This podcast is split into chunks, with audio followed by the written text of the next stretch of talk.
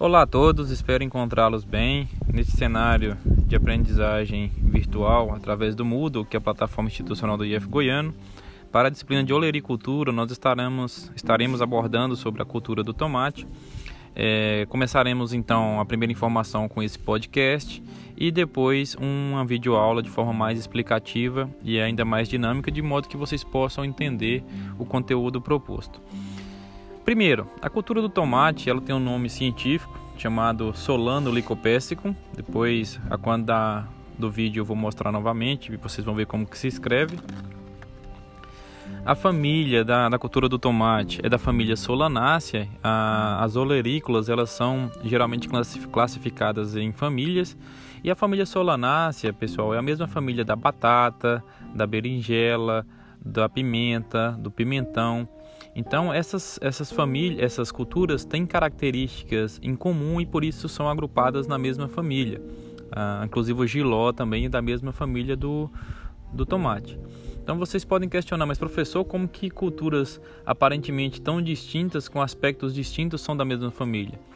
as suas estruturas reprodutivas ou estruturas da própria planta eh, têm características em comum e que, for, a, quando das classificações de culturas, foram agrupadas nessas famílias, ok? Então, é, na cultura do tomate, é importante vocês saberem que tem algo conhecido como grau Brix. O que, é grau Brix, professor? O grau Brix nada mais é do que uma escala numérica que mede a quantidade de sólidos solúveis. O que, que, é, o que, que são sólidos solúveis? Nada mais é do que o grau de doçura de um fruto. Então, quanto mais alto for a escala numérica do grau Brix do tomate, significa que mais adocicado né, vai estar tá o, o fruto. Lembrando que o tomate não é um fruto, é uma hortaliça fruto, ok? Quando a gente fala em, em grau Brix, se o grau Brix ele é mais alto, o tomate vai apresentar menor quantidade de água e maior proporção de sólidos. E isso é muito interessante, porque é, quando a dona de casa vai até o supermercado para adquirir um fruto de tomate, o que, que ela espera? Um tomate que tenha mais polpa, menos água, né? Então, isso automaticamente é, um, é uma medida para saber se, a, quando da colheita, o produtor vai saber, vai pegar um fruto de tomate, vai espremer aquele fruto, além de experimentá-lo, claro, para saber se é, o, o teor de açúcar está favorável ou não. E já ah, quando o tomate tem o grau Brix baixo, ou seja, o, o, grau de doçura é menor, ele vai apresentar maior quantidade de água e menor quantidade de polpa, né? De, de vai produzir menos pasta na, no final na matéria-prima. Mas vocês podem me perguntar, professor, mas assim não tem um aparelho, é somente, é, entre aspas, no olhômetro que o produtor pode ver isso? Existe sim um aparelho, pessoal, o nome desse aparelho é refratômetro, caso vocês queiram pesquisar no Google, eu recomendo, tá? Refratômetro, que ele mede o grau de doçura de um fruto, não somente da, do tomate. Muitos frutos que, é, que têm o sabor adocicado, melancia, é, abacaxi, inclusive até a cana de açúcar é medido o grau Brix do caldo para saber se está é, adequado ou não para ir para a indústria. Então saibam que o grau Brix é uma das ferramentas entre aspas químicas é, químicas no sentido de, de aferição né, de parâmetros físico-químicos para saber se ah, o, o, o fruto está em condições adequadas para consumo ou não. A planta da, do tomate ela tem duas características. Ah, tem a planta de hábito de crescimento indeterminado e a planta de hábito de crescimento determinado. O que, que seria uma planta de hábito de crescimento é, determinado? É aquela em que é, são, são plantas especialmente para a, a, cultivadas especialmente para a indústria, né? A finalidade é agroindustrial. A, a, planta ela vai atingir no máximo um metro, né?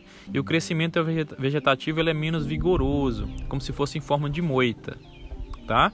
E quando a gente fala no hábito de crescimento é, indeterminado, que a maioria das cultivares para a produção de frutos do tipo mesa é, o que é um fruto tipo mesa? É aqueles que a gente vai no supermercado e vai adquirir para o consumo.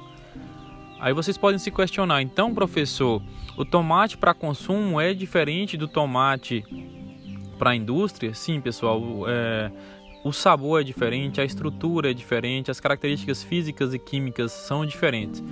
Embora possa ser comido o tomate para a indústria, a gente possa se alimentar dele também, mas ele não tem um sabor tão agradável quanto esses que a gente compra no supermercado.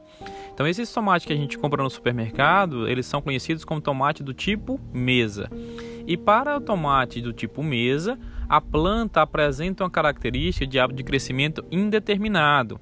Ou seja, ela vai crescendo muito mais que um metro e aí ela precisa ser tutorada. O que é tutorada? Ela precisa ter um suporte é, próximo a ela porque ela não consegue sustentar o peso dos próprios frutos. O caule pode atingir até 2,5 metros e meio de altura, dependendo da, da variedade. Então, essas características são muito importantes para o técnico em agropecuária conhecer é, a cultura do tomate no âmbito dessas peculiaridades de hábito de crescimento. O tipo mesa, hábito de crescimento indeterminado, o tipo agroindustrial, hábito de crescimento determinado. E tem outras características peculiares que eu vou mostrar também para vocês na videoaula, ok? A gente fala muito também é, em variedades, né? Tem a, variedades e grupos, existem grupos diferentes também, eu vou estar mostrando para vocês algumas fotos. A, a questão do clima que o tomate tolera, a faixa de amplitude, é, ideal para o crescimento da, da, da, cultura do tomateiro é entre 15 e 25 graus Celsius, né? Temperatura, me, temperaturas menores que 15 graus Celsius são prejudici prejudiciais e temperaturas maiores que 25 graus Celsius também são prejudiciais. O solo, é, o pH do solo, pH é o potencial hidrogeniônico, vocês estudam isso com o Atila, né? Na, na disciplina de solos. Ah, para a cultura do tomate, ela é uma planta altamente exigente em nutrientes e minerais, e o, o pH do solo ideal varia, entre 5,5 a 6,5. E a planta também ela tem maior é, afinidade, digamos assim, por solos que não sejam excessivamente argilosos, não sejam solos muito compactados, ou solos também ma mal drenados, solos de textura média. Quando a gente fala implantação da cultura. O que é implantação da cultura? É o plantio, né? a forma de plantio. Existem também diferenças para o tipo de, de tomate é, agroindustrial, que é a cultura rasteira, para a cultura tutorada. Por quê? Essas diferenças estão tá, tá no âmbito do espaçamento. O espaçamento de uma cultura é, é, diferente da outra, porque uma vai ser tutorada, uma vai ser, uma não, outra não vai ser do, é tutorada e essa que não vai ser tutorada. E tutoramento, eu repito, repito é a forma de sustentação da planta para ajudar ela a se desenvolver. É, quando a gente fala na cultura de hábito rasteiro, existem um, existe um espaçamento propício, já que vai entrar maquinários na lavoura para poder ter todo esse manuseio de tratos culturais e, e outras é, propriedades específicas, a exemplo da colheita. Já o espaçamento na cultura tutorada, ele é diferenciado porque todo, todo ou pelo menos maior parte da, da mão de obra envolvida ela é humana, né? ela não vai envolver é, tecnologias no sentido de, de maquinário, está entrando na lavoura e essas questões mais tecnológicas. Ah, o número de plantas por cova pode ser diferenciado também a depender da cultura e tudo isso eu vou estar explicando mais de forma visual através de fotos, ok? Esse áudio, esse podcast é apenas uma introdução para vocês entenderem a, a, a importância do técnico em agropecuária conhecer as formas de cultivo de uma planta de tomate e as peculiaridades de cada técnica envolvida.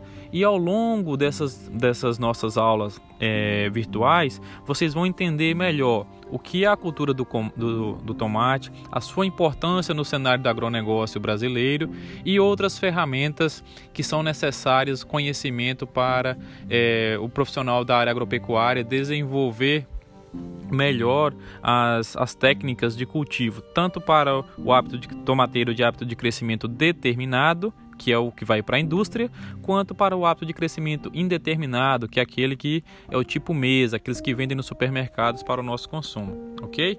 Espero que vocês possam, a partir desse momento, ter conhecido, conseguido agregar mais conhecimento e a gente vai poder desenvolver melhor esse perfil ao longo das próximas aulas, ok? Grande abraço.